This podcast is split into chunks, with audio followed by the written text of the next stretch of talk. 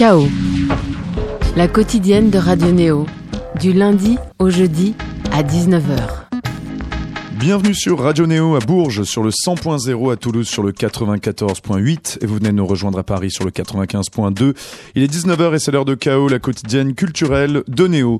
Un chaos parfaitement insensible ce soir puisque la société est déjà assez subjuguée comme ça par ses propres émotions. C'est la thèse de notre invitée, la chercheuse et journaliste Anne-Cécile Robert, qui a écrit un pamphlet qui questionne l'omniprésence, voire le diktat des émotions dans le débat public, voire dans les décisions prises par nos politiques. Marche blanche jusqu'aux causes humanitaires, de la culture de la victime jusqu'au sensationnalisme sans borne des médias, la sensibilité est partout. L'émotion a toujours le dernier mot, souvent au détriment de la réflexion, du bon sens et du rationnel. La stratégie de l'émotion, c'est le nom du livre paru, de son livre, pardon, paru chez Lux, qui démantèle donc cette toute puissance du cœur. Anne-Cécile Robert, bonsoir. Bonsoir. Alors on tâchera quand même de montrer qu'on a un peu de cœur malgré tout. Bien sûr, il s'agit surtout pas de manquer de cœur. Il s'agit juste de mettre les choses à leur place. Absolument. On y reviendra d'ailleurs parce que quand même vous défendez tout ça en, en, intro de votre livre. Le chaos de ce soir, il est réalisé par Mathurin Rioux et il se prolongera avec la chronique de Julien Barré, le billet d'humeur de Florine Camara et la chronique européenne de Peggy Corlin. On commence par un peu de musique. Alors on écoute les Stones. Il a bien fallu que je trouve des choses plus ou moins en rapport avec notre thématique. Au début des années 80, ils étaient en pleine rade créative. Au début, euh, donc on était en pleine disco, en pleine cold wave et tout ça. Et le punk était passé par là, mais ils sont quand même parvenus à signer un morceau étonnamment stylistiquement, pardon, qui s'appelle Emotional Rescue, une, euh, je sais pas, une opération de sauvetage émotionnel. On les écoute. Tout de suite dans Chaos.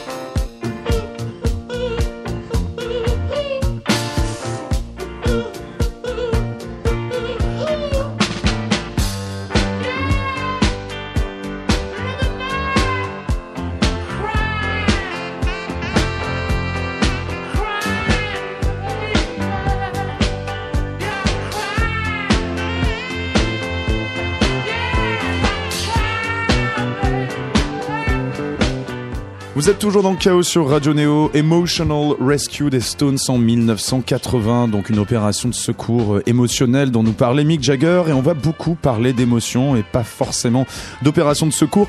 Anne-Cécile Robert, je vais commencer par quelque chose que j'ai vu dans le métro et qui corrobore totalement ce que vous mettez dans, votre livre. D'ailleurs, ça fait vraiment appel à un exemple que vous donnez. Vous parlez d'une pub pour une radio canadienne qui fêtait ses 80 ans, euh, donc je pense que c'était à Montréal ou quelque chose comme ça. Et euh, là, récemment, il y a une autre radio, bon, je, normalement on est censé taire les noms des, autres radios, donc je dirais pas. C'est une, donc on voit la pub, c'est en fait on voit un homme, un guitariste en plein milieu de ruines et le, bien évidemment, le, le slogan, c'est ce qui se passe loin nous touche de près. Donc on est complètement, ça illustre parfaitement ce que vous expliquez un petit peu de cette omniprésence. On va dire que le, l'émotion est l'argument qui à chaque fois, on va dire, a le, a le dernier mot. Alors je me posais une question en, en, lisant ça et vous en parlez déjà un petit peu, un petit peu plus. Euh, enfin, vous, vous étayez votre propos. Est-ce que ce, ce règne de l'émotion, il veut dire finalement qu'on est plus sensible ou plus manipulé? Est-ce que surtout avant on n'était pas déjà extrêmement sensible? Alors peut-être qu'on était plus fort, je ne sais pas, plus mieux, mieux formé. On a toujours été sensible c'est très bien, ça fait partie mmh. de la vie. Hein. Oui. Éprouver des émotions, les partager avec d'autres, euh, ça fait partie des choses les plus jolies de, de la vie. Ce qui devient problématique, c'est quand euh, on aborde toutes les, tous les événements de la vie mmh. euh, sur le registre émotionnel. Et c'est ça qui se passe en ce moment. Les médias, les hommes politiques ou les femmes politiques, c'est la même chose. Les organisations humanitaires, tout le monde nous sollicite sur le registre de l'émotion, mmh. comme si c'était la seule manière de, nous faire comprendre le monde, alors qu'en général, l'émotion effectivement nous, touche, mais elle ne nous permet pas forcément de décrypter ce qui se passe autour de nous.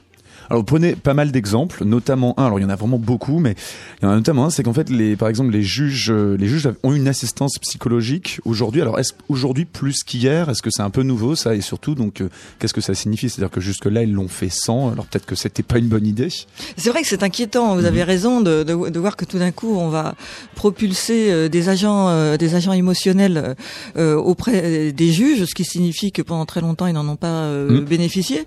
Alors je sais pas si, si en ont besoin. Mais en tout cas, c'est révélateur de la réaction de la société et des pouvoirs publics à toutes sortes de phénomènes, qui est d'abord une, une réaction psychologisante émotionnelle. On le voit quand il y a des quand il y a des catastrophes. L'information principale, c'est pas tellement la catastrophe, c'est l'arrivée de la cellule psychologique, le montage de l'attente et des gens qui vont venir écouter les victimes. Et ça, ça, ça devient l'élément comme si ça résumait hmm. euh, tout euh, tout l'événement. Alors c'est effectivement d'ailleurs en plus parfois ça donc ça cache, ça vient à cacher l'événement. Il y a aussi euh, autre chose, on se rend compte que parfois même contre toutes les évidences, l'émotion parfois prime. C'est-à-dire vous prenez un, un, fait divers qui a fait pas mal de bruit, qui a été l'affaire Daval que je vous laisserai rappeler. Et en fait à ce moment-là donc euh, on s'est rendu compte que donc, finalement le meurtrier était était en fait le, le veuf éploré. Et contre toute évidence, vraiment, on n'arrivait pas à le croire en fait. C'était un petit peu l'évidence amenée. Euh, était, enfin, le réel était censé suivre l'émotion en fait là-dedans, et ça arrive souvent finalement. C'est un bon exemple de l'effet pervers de, de l'émotion, c'est-à-dire le moment où l'émotion nous empêche de réfléchir. Et là, dans le cas d'un fait divers, on a fait une association d'idées toute simple. La, victime euh, est une, femme, c'était une joggeuse euh, en l'occurrence. Son mari est forcément un veuf éploré, éploré. Et d'ailleurs, il était devant les caméras de télévision. Il y a eu une marche blanche. Tout le village marchait euh, derrière lui. Et personne ne s'est interrogé, comme on le fait quand on regarde une série télévisée américaine ou le, le, lieutenant Colombo ou je sais pas quoi. On se dit toujours ah bah ça se trouve c'est le mari qui a fait le qui a fait le coup. Mais là, dans la vie réelle, on est tellement embarqué par la par l'émotion et sa mise en scène sociale parce que mm. la, les, médias, les marches blanches, ça relève quand même de, mm. de la mise en scène qu'on oublie cette évidence que bah, euh, il est très fréquent malheureusement hein, que que les femmes soient victimes de, de leur mari. C'est peut-être le cas dans cette affaire, même si c'est pas encore tout à fait tranché parce qu'il revient sans arrêt sur ses aveux. Enfin, tout ça est sombre. L'hypothèse avait été carrément effacée sous l'émotion. Ce qui arrive finalement pas mal. Voilà, l'émotion nous conduit à des visions extrêmement caricaturales. La victime est forcément parfaite, si vous regardez euh, quand il y a un fait divers, les portraits qui nous sont dressés de la victime sont toujours absolument merveilleux. On n'a jamais vu une victime qui était une, une abrutie, euh, une conne, euh, un salaud, etc. C'est forcément quelqu'un de parfait. D'ailleurs, on fait défiler la famille, les amis. Ah oui, avec, on se souvient de son sourire, qu'est-ce qu'elle était gentille, etc. Bon, on n'imagine pas une marche blanche pour un gros con, pour, pour, pour faire quoi. Voilà. Et réciproquement, le l'assassin doit forcément être quelqu'un d'ignoble. On peut pas imaginer que c'est un type quelconque euh, mhm. ou une femme quelconque, quelqu'un de, de, moyen. Il faut vraiment que ce soit euh, un type euh, probablement moche, qui animait des, des, plus noirs dessins, alors que ça peut être un parfait con, ce qui ne mhm. l'empêche pas d'avoir commis un acte atroce. Mhm. Enfin, ou alors quelqu'un de très bien qui a commis un, acte atroce. Malheureusement, ça arrive aussi. On peut, dans certaines circonstances, être quelqu'un de très bien et dans d'autres être quelqu'un de pas bien du tout. Alors justement, les, les, les, marches blanches, vous les, vous les interrogez beaucoup, surtout comme un moment finalement de, de dépolitisation collective. Alors c'est difficile de on va dire, d'attaquer les marches blanches comme ça, puisque c'est quand même vraiment, finalement, on penserait que c'est quand même une catharsis nécessaire. Mais vous pointez finalement le fait que ça évacue toute forme de mobilisation politique finalement. L'idée du livre est venue de l'observation des marches blanches. En fait, ça mm. fait des années que j'éprouve une, sorte de malaise à regarder ces, ces marches blanches, tout en étant, euh, comme vous, à me féliciter mm-hmm. de, de l'expression que ça que ça représente. C'est-à-dire, les gens expriment une solidarité, ils veulent être aux côtés euh, de la famille de la victime. Donc, mais à, côté de cet aspect qui peut effectivement relever de la catharsis euh, mm. sociale, il y a quelque chose d'extrêmement gênant, qui est le côté fataliste Mm. complètement passif. C'est-à-dire les gens défilent, ça rappelle un peu les processions du Moyen Âge. Mm. Il y a absolument aucune revendication. C'est le contraire total d'une manifestation. Une manifestation, vous avez des revendications, mm. des banderoles. Là, les, gens sont mutiques. Le jeu, c'est de pleurer. Euh, on ne dit absolument rien. Alors c'est extrêmement codifié. T-shirt blanc, ballon blanc, bougie. Euh, et, tout ça est, complètement apolitique. Et au-delà, parce qu'après tout, il y a des mouvements apolitiques très bien euh, au-delà de l'apolitisme, c'est on, on, sent bien qu'on est dans le refus total de la pensée. Mm. Parce que quand euh, quand vous avez un fait divers comme une joggeuse assassinée, bon, il euh, n'y a pas forcément de, faire, de politique à faire là-dedans. Mm. Euh, encore que que fait la police? Pourquoi cette femme était toute seule? Pourquoi il n'y a pas de passage protégé pour le jogging pour les dangereux? Voilà, faut-il arrêter de voilà C'est comme les, les, chasseurs qui nous recommandent de pas faire de vélo. Bah voilà. bon, mais quand quand c'est un, un, accident de train, il y a, y a pu y avoir une réflexion politique derrière ça. Pourquoi y a, les services publics n'ont pas mm. d'argent? Pourquoi les juges ne peuvent-ils pas euh, enquêter, etc. Et la marche blanche vient tuer la réflexion mm. politique parce qu'elle met sur un piédestal la victime et elle glorifie, elle magnifie la souffrance et les larmes au détriment de ce qui pourrait nous permettre de comprendre finalement ce qui s'est passé pour essayer d'empêcher que ça se reproduise. Mm. Alors est-ce que justement là on parle de marches blanches qui sont relativement donc totalement euh, dépolitisées même si on peut toujours trouver quelques quelques motifs comme on vient de le dire, est-ce que c'est applicable aussi à d'autres grands moments d'émotion collective un petit peu très souvent comme après après des attentats notamment comme on l'a vu après les attentats de Charlie Hebdo, il y a eu ce grand mouvement du euh, du 11 janvier où il y avait soi-disant une sorte de grand consensus. Alors bon après c'est très très discutable parce que chacun était venu quand même manifester peut-être pas pour des pour les mêmes euh, pour les mêmes motifs, mais sous cette bannière finalement de, du choc et donc de l'émotion. Est-ce que là aussi parfois il peut y avoir un petit danger? Et puis surtout est-ce qu'on peut manipuler cette émotion à des dessins un peu plus obscur. La manifestation du 11 janvier est assez particulière euh, malgré tout.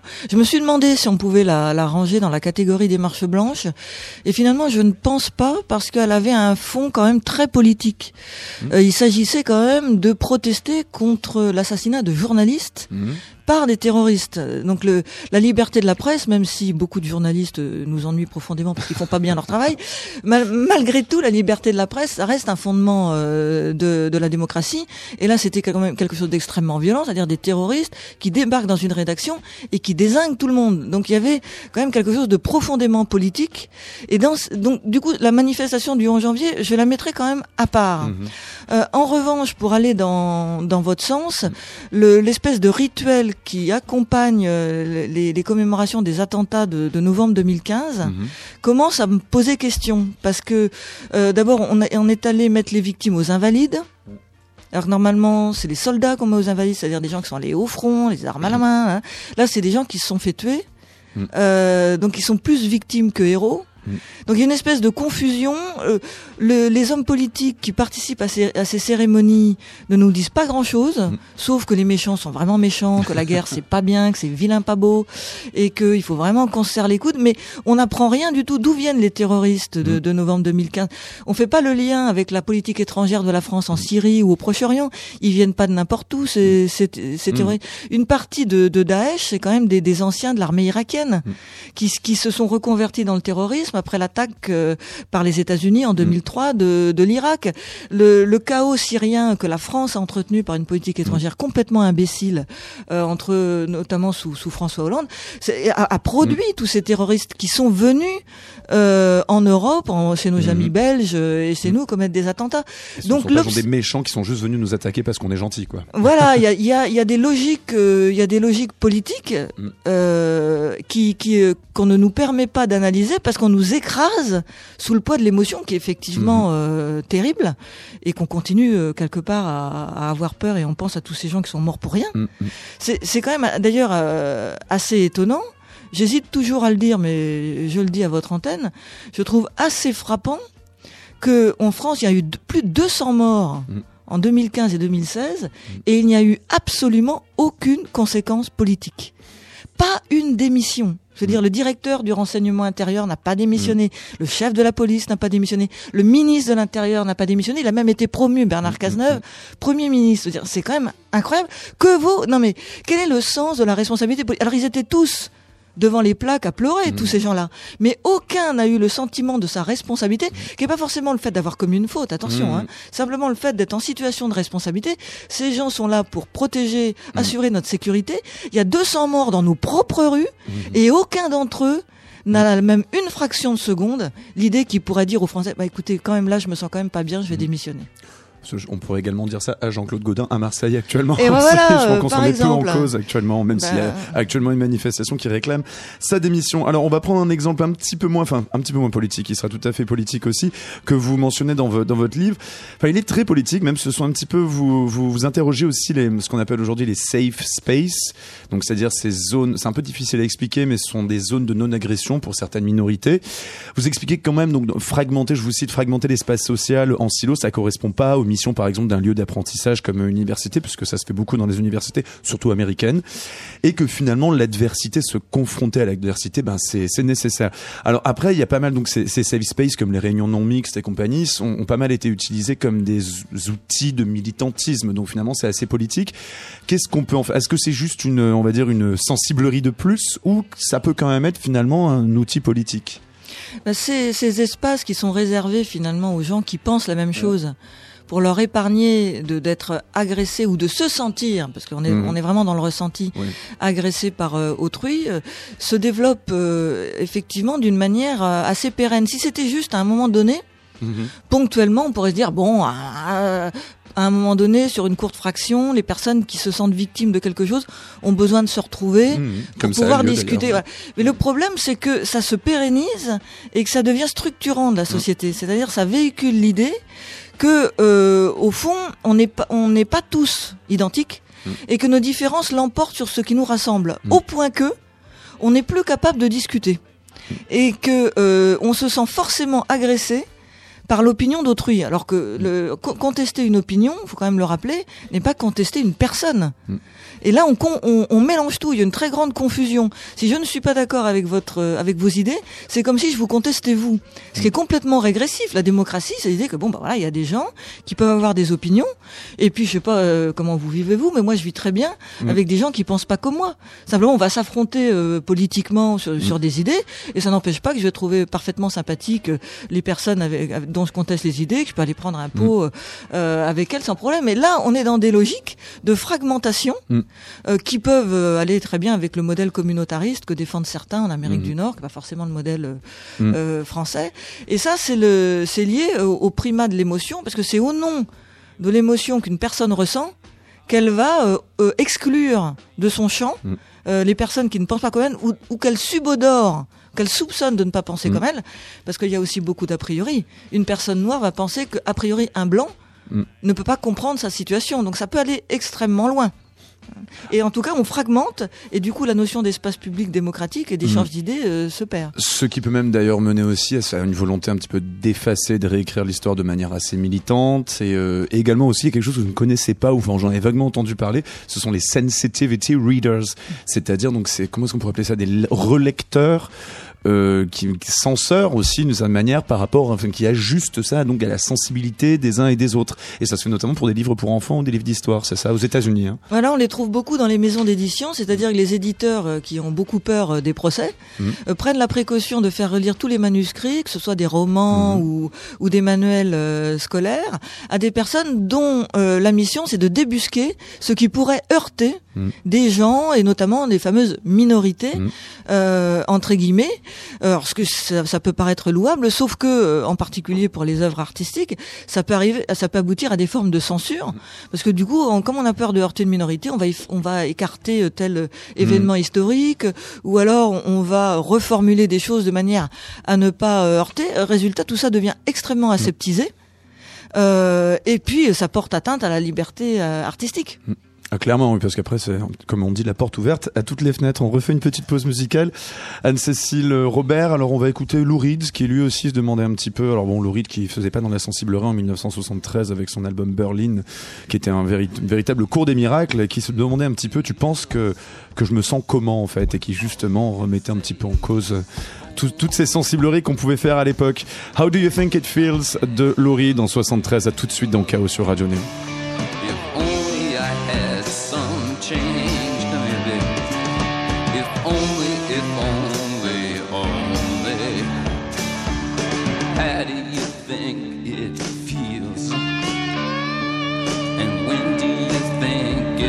star.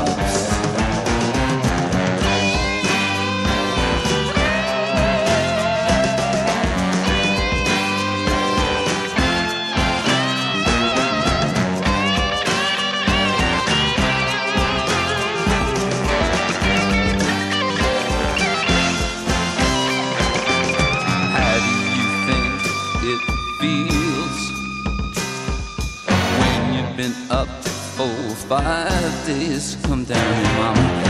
Hunting around always. Cause you're afraid of sleeping. How do you think it feels to feel like a wolf and foxy?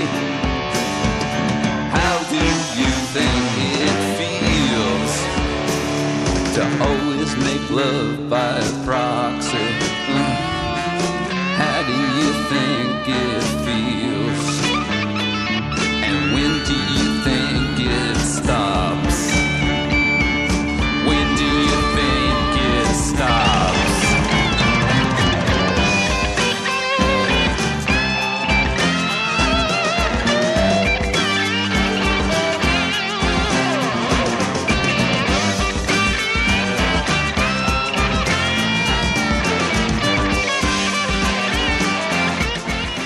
Vous êtes toujours sur Radio Néo dans Chaos. Ce soir, on se pose un peu la question de savoir si on n'est pas un petit peu trop sensible, parfois, du moins dans les débats publics et dans notre manière de se comporter, aussi de, raisonner politiquement. On est avec Anne-Cécile Robert qui a justement écrit La stratégie de l'émotion chez les éditeurs canadiens Lux. On écoutait à l'instant Lou Reed qui se demandait un petit peu comment il se sentait à l'époque, en 1973, dans Berlin.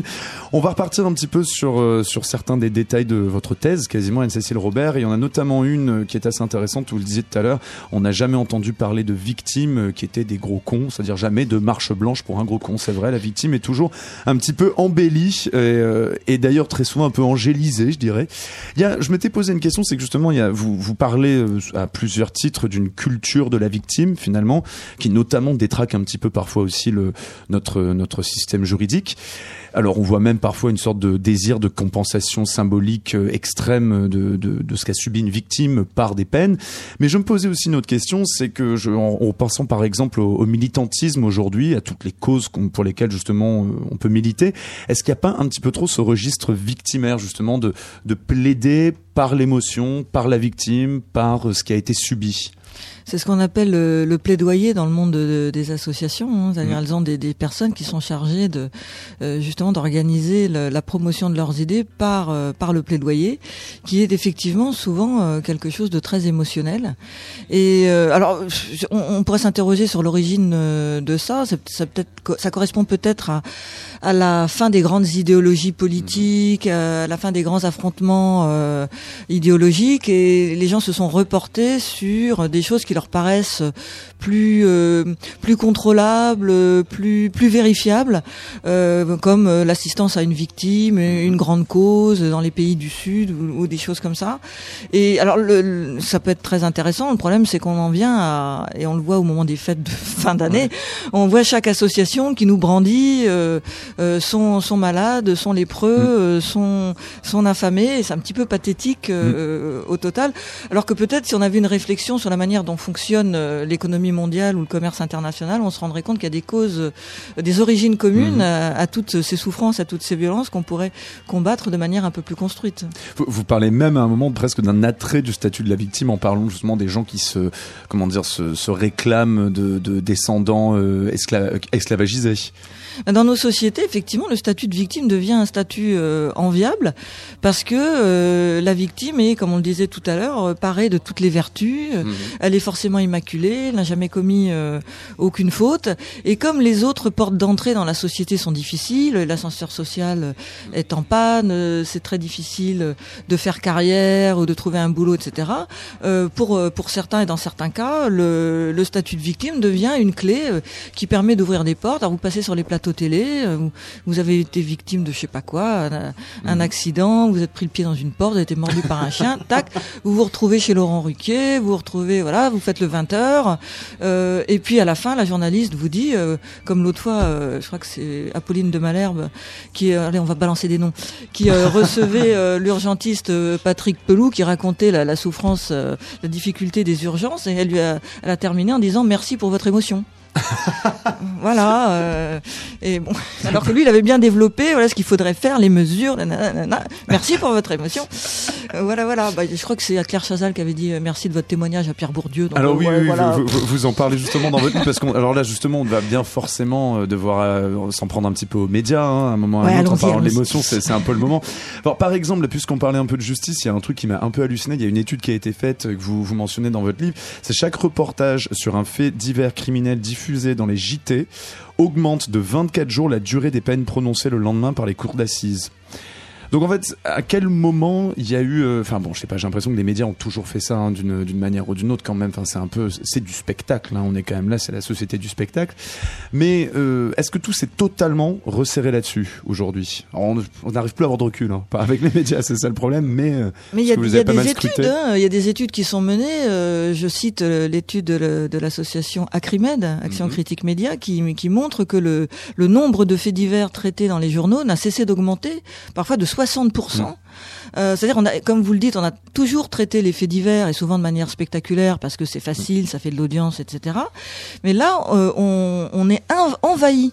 Euh, par par les faits divers et tous du même sur le même registre, c'est-à-dire euh, larmoyant, euh, anxiogène, euh, catastrophiste. Ça va pas être euh, euh, des faits divers euh, édifiants qui nous racontent une belle histoire. Oui. Vous regardez les, les grands journaux euh, télé euh, s'ouvrent sur des faits divers, souvent criminels euh, horribles.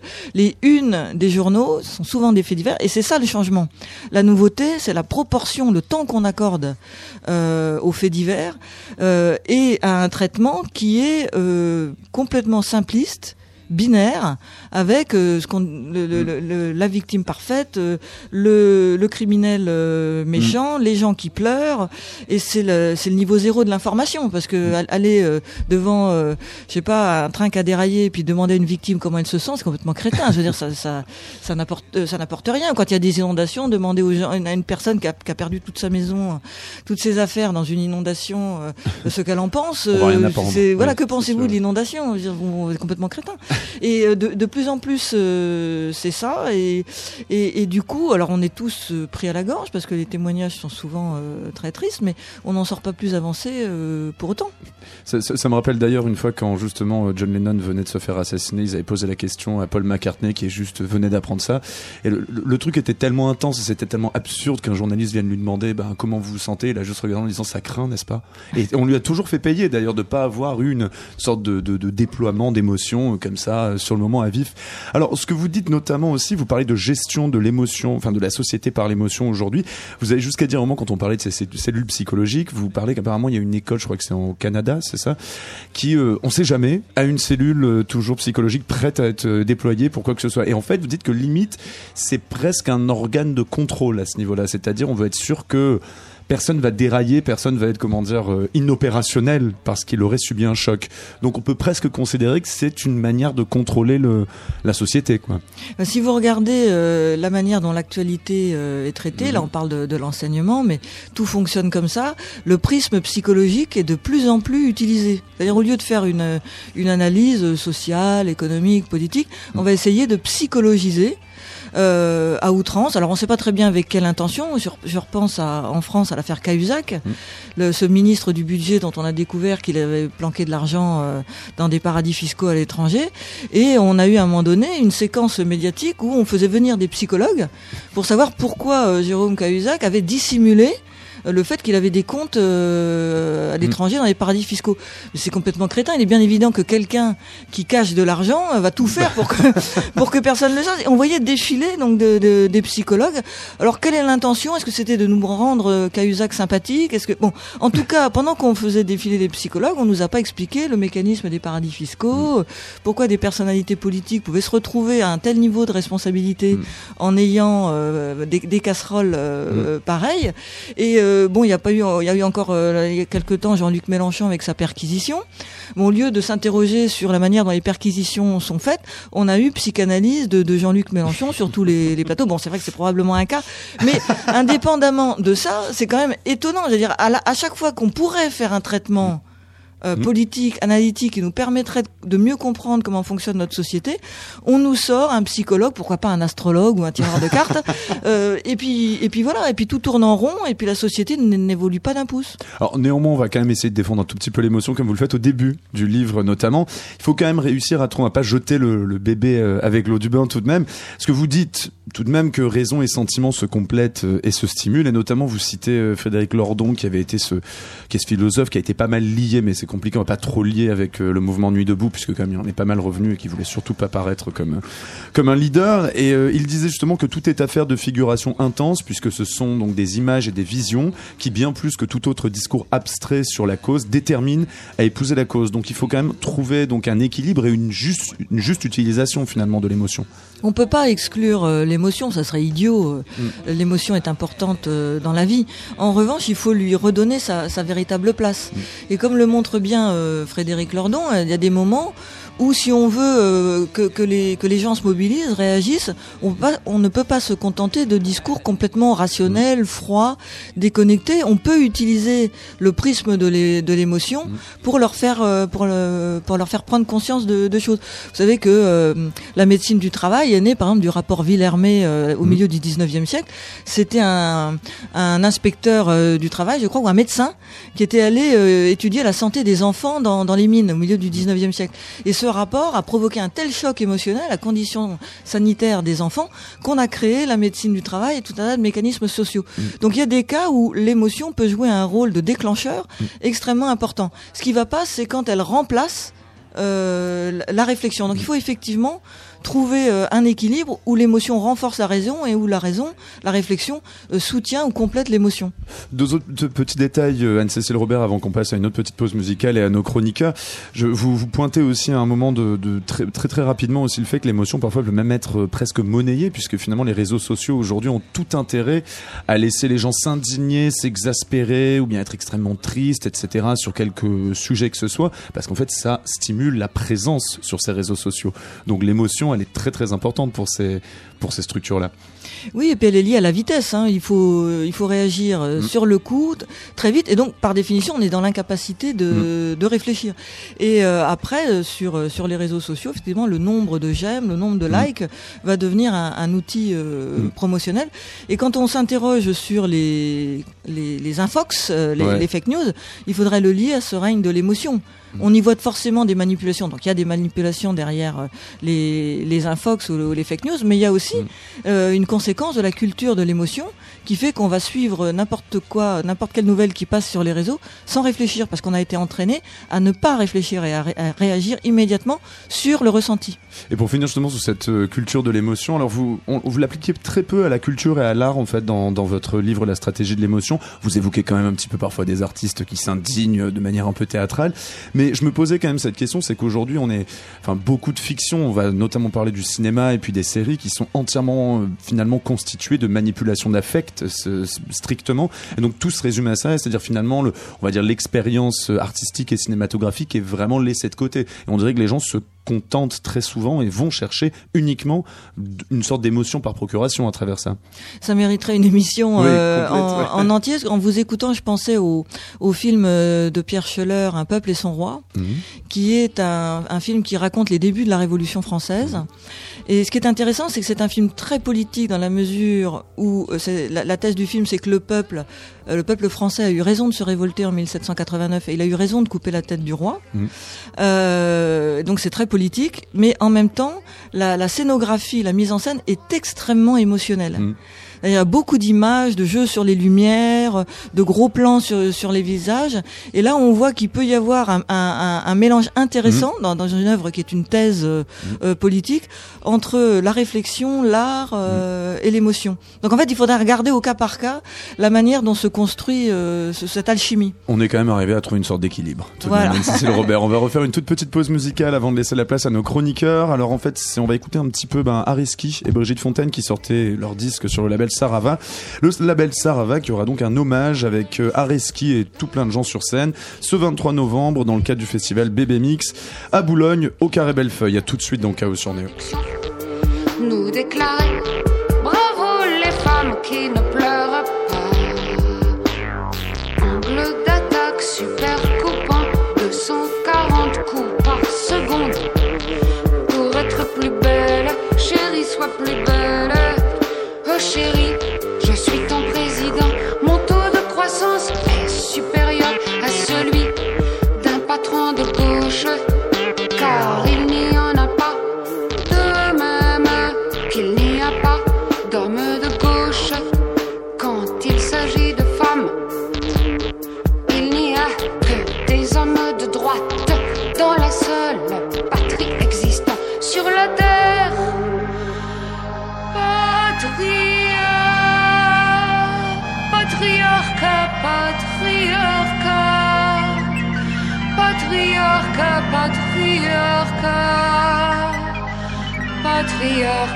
patrie, patrie.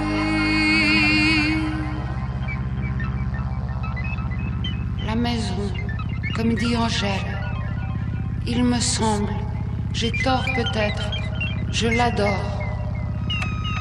Des amis viennent, je peux les toucher, je suis triste et émerveillée. Le silence, je garde le silence. J'habite là, je le peux. C'est la dernière maison de la terre. À l'intérieur, il y a des arbres, de l'herbe, des ruisseaux. Dehors, du carreau, des murs, du béton, sur toute la terre. Tu n'as pas froid? La terre va encore se refroidir. Réveillons. Merci beaucoup Brigitte Fontaine. Oui, réveillons, c'est le lendemain, c'est maintenant. C'était donc Brigitte Fontaine avec Areski en 75 qui sortait donc Vous et nous sur Sarava Records, euh, qui donc fera l'objet d'un hommage, le label Sarava Records, le 23 novembre à Boulogne dans le cadre du festival Bébé Mix. On continue, on est toujours avec notre invitée Anne-Cécile Robert, auteur de La stratégie de l'émotion. On va continuer à parler d'émotion parce que Julien Barré est arrivé en scène. Comment ça va Julien Barré? Eh ben ça va bien et toi Thomas Corlin oui, on s'en sort plutôt bien.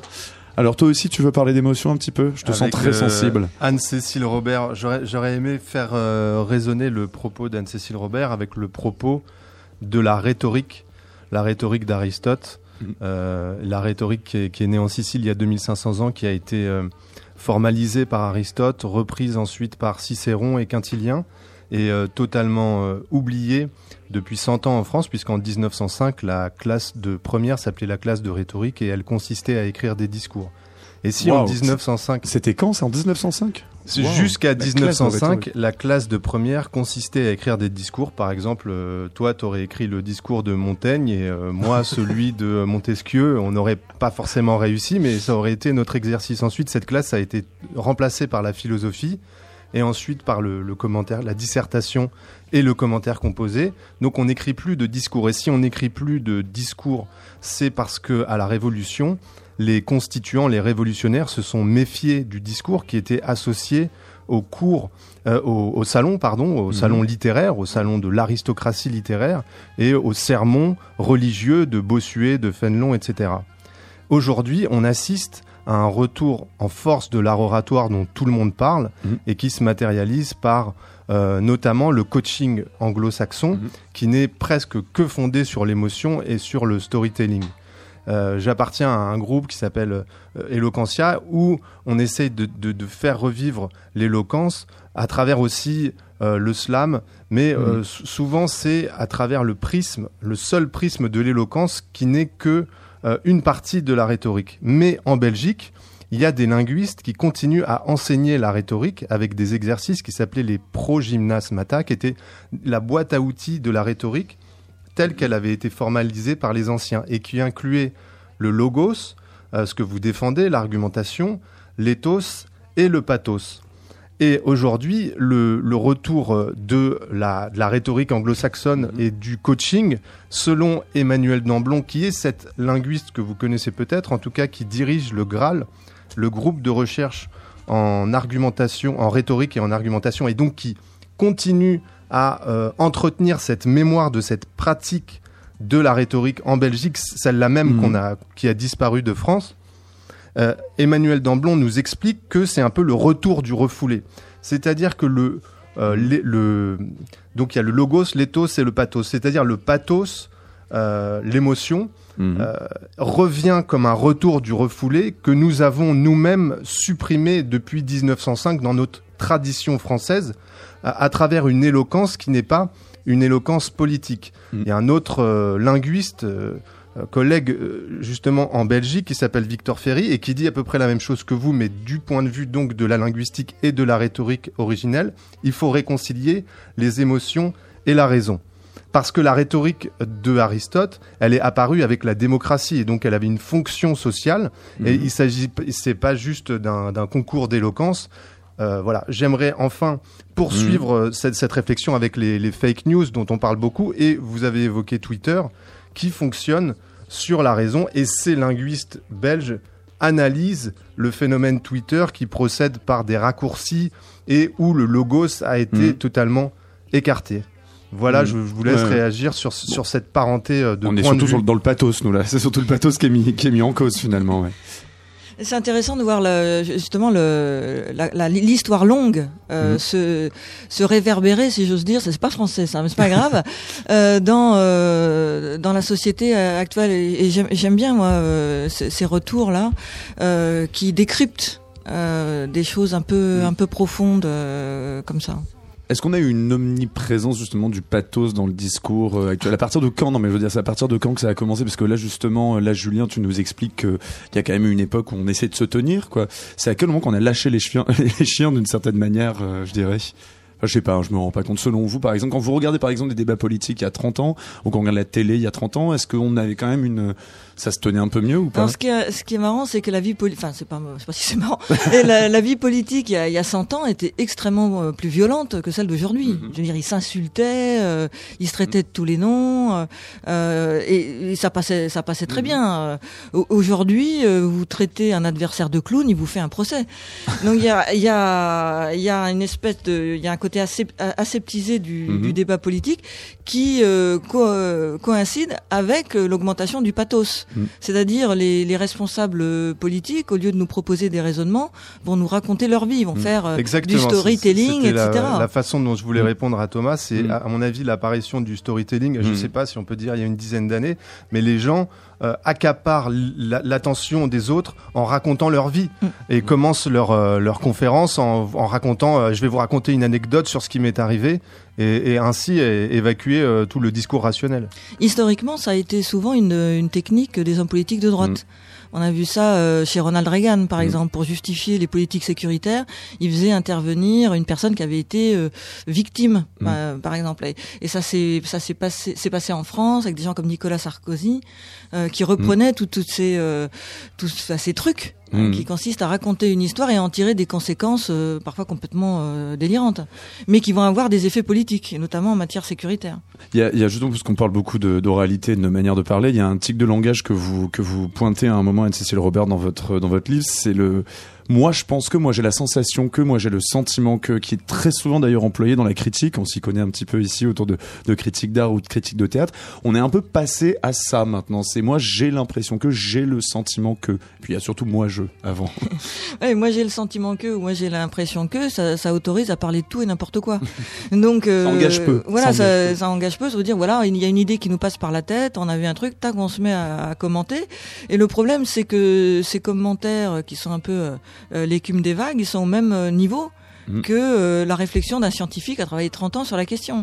Euh, donc euh, voilà, moi j'ai le sentiment que ça vous permet de commenter la fission nucléaire, euh, l'élevage des puces sur la planète Mars, euh, au même niveau que euh, qu'un chercheur euh, euh, Ouais. qui, qui, qui, est, dans son laboratoire depuis euh, depuis 40 ans.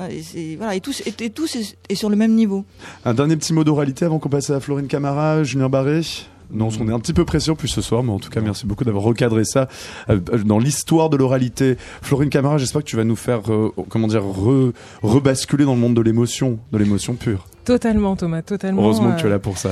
Mais oui, je sais, je sais. Je, enfin, non, non, n'en déplaise à notre invité, je, je me complais dans mon statut de, de victime, dans, mon, dans, dans le pathos. Euh, je suis une victime de la nuit. Et euh, voilà. Et au regard de l'actualité et des faits divers euh, brûlants du moment, eh bien, je me devais d'aborder un, un thème fort, à savoir la, la danse de bar. Oula. Le corps humain possède entre 33 et 34 vertèbres. Elles nous permettent de nous tenir debout, assis, de courir, Bref, de ne pas s'effondrer lorsque nous menons des activités fondamentales, faire la queue devant le supersonique sous la pluie, entouré d'ados peintés à l'accro par exemple. Ce sont elles qui nous aident à orienter notre regard, à pencher la tête pour constater que, oui, notre collègue d'Open Space utilise bien ses heures de bureau pour planifier son mariage avec un hologramme de panda. Face à cette mécanique fragile de haute précision, une question me taraude. Pourquoi alors s'échiner, jeu de mots, à effectuer des mouvements saccadés et répétitifs, somme toute assez dangereux pour notre organisme, défiant les lois de la gravité et du sens commun, j'ai nommé la danse de bar. La danse de bar, c'est quand à minuit passé, désespéré de ne pas avoir trouvé l'âme sœur, pardon, pécho, tu te retrouves prise au piège d'une bande son digne du pire du top machine. Trop sous pour retrouver ta veste et accessoirement la sortie, pas assez sous pour accepter une nouvelle défaite et rentrer te coucher. Moi, je n'aime pas danser. Je n'aime pas danser parce que je ne sais pas danser. Je ne sais pas danser parce que je représente un danger sur la piste. Je représente un danger du fait du ratio longueur de mes bras espace. En effet, sachant que le périmètre moyen d'un bar de la rue du Château d'Eau, un jeudi soir, appelons-le le, le Baccarat, est de 20 mètres carrés sachant que le consommateur lambda du Baccarat, qui a fait un pré-don de son corps à la science pour payer le loyer de sa sous-coloc au 15e étage d'un HLM à Montreuil, vide en moyenne deux pintes et demi. Le demi correspondant à la moitié de votre verre, étrangement disparu alors que vous vous frayez un chemin vers les Vespasiennes. Et qu'il devient en général ivre en découvrant le prix d'édite pinte sachant que ce même consommateur éprouve le besoin inexplicable de se créer un espace de vie démesuré autour de lui, une fois sous, soit un cercle de 30 cm de diamètre sachant que la longueur totale de mes bras est d'un mètre soixante, sachant que l'albatros royal a une envergure de deux mètres. Puis-je espérer me mouvoir sur la piste? La réponse est non. Eh oui.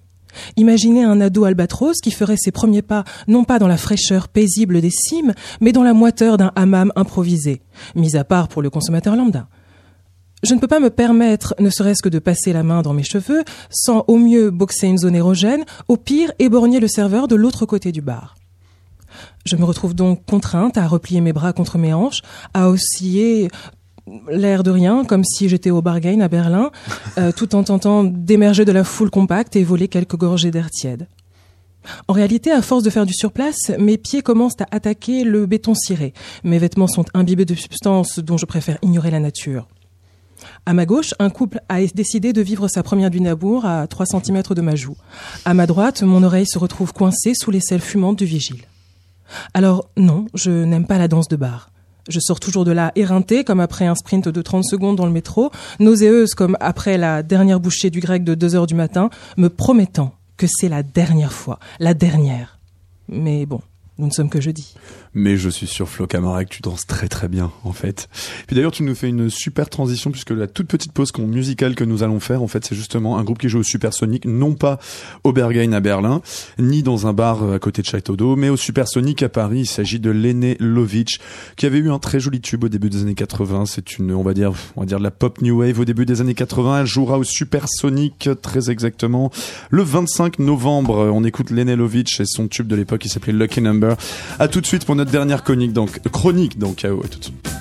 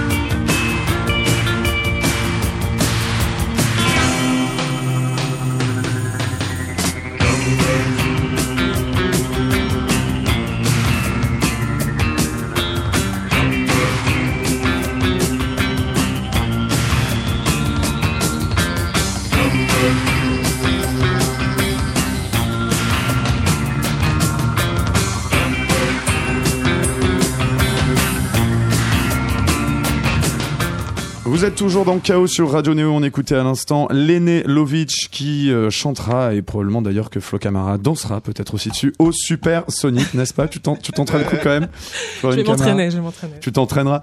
En tout cas, bah, finalement, pas de chronique européenne ce soir, puisqu'en fait, bah, elle s'est gourée dans l'horaire, ça arrive, hein, d'accord? On est une radio asso, on fait à peu près ce que nous pouvons. Nous allons donc bah, terminer ce chaos en rappelant les, euh, les actus de notre, de notre invité. Anne-Cécile Robert, la stratégie de l'émotion, euh, est donc sortie aux éditions canadiennes de Luxe, d'ailleurs, est déjà re, réimprimée, c'est ça? E- Exactement, on a été euh, très euh, agréablement surpris du, du succès. Le livre est très bien dis- distribué en France. hein, Ouais. euh, Ah oui, bien sûr, ce, sont des Canadiens, des Québécois, mais qui Voilà. distribuent très très bien. Mm. C'est plutôt rassurant parce que vraiment ça, ça montre que des gens se posent beaucoup la question de savoir si on chiale pas un peu trop aujourd'hui dans l'espace. Mais il y a beaucoup de gens qui me disent ah j'attendais que quelqu'un écrive ça parce que ça fait un Ah ouais? moment que ça me titille cette histoire. C'est vrai. Ah vous avez justement les gens ont réagi comment un petit peu? Il y a personne qui ont trouvé ça insensible parfois ou bien qu'on Bah, a été pour froissé l'instant, par non. deux trois trucs non, Non, non, pour l'instant, plutôt des gens qui disent Ah, enfin, on va pouvoir en parler de ça, euh, notamment le, la dérive euh, Ouais. des médias, les faits divers et tout ça.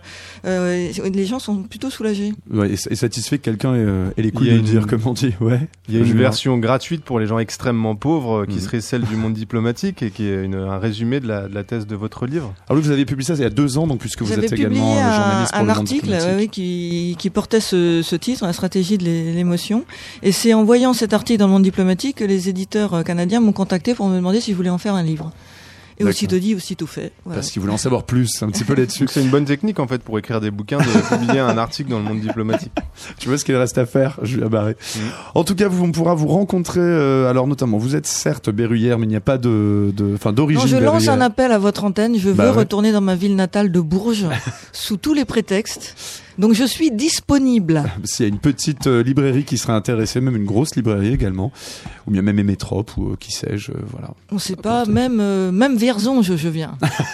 En tout cas, on pourra vous voir à Toulouse le 4 décembre à la librairie Ombre Blanche avec donc les- le groupe Les Amis du Monde Diplo. Également avec les Amis du Monde Diplo, vous serez le 7 décembre au théâtre Dunois à Paris 13, enfin 13e arrondissement, et également à Versailles, donc pour les, les franciliens. Le, à Versailles, donc à l'hôtel de ville, le 8 décembre. Merci beaucoup, Anne-Cécile Robert. Merci également à nos chroniqueurs. Donc, nous avons eu ce soir Julien Barré et également Florine Camara. Merci à Mathurin Rioux à la Réal. On se quitte sur un morceau de Frustration, le fameux groupe de post-punk français qu'on avait reçu il y a un ou deux ans, quelque chose comme ça, qui joue, euh, là, il joue un petit peu loin, mais il faut quand même les soutenir, ce genre de salle. C'est, il joue au Racam à Bretigny-sur-Orge. Le chaos, donc, de ce soir est fini. Retrouvez donc demain, euh, à 19h, donc à la même heure, euh, l'émission d'Olivier Bas, Et retrouvez bien la playlist habituelle de Radio Néo juste après ce morceau. Passez une bonne soirée sur Néo.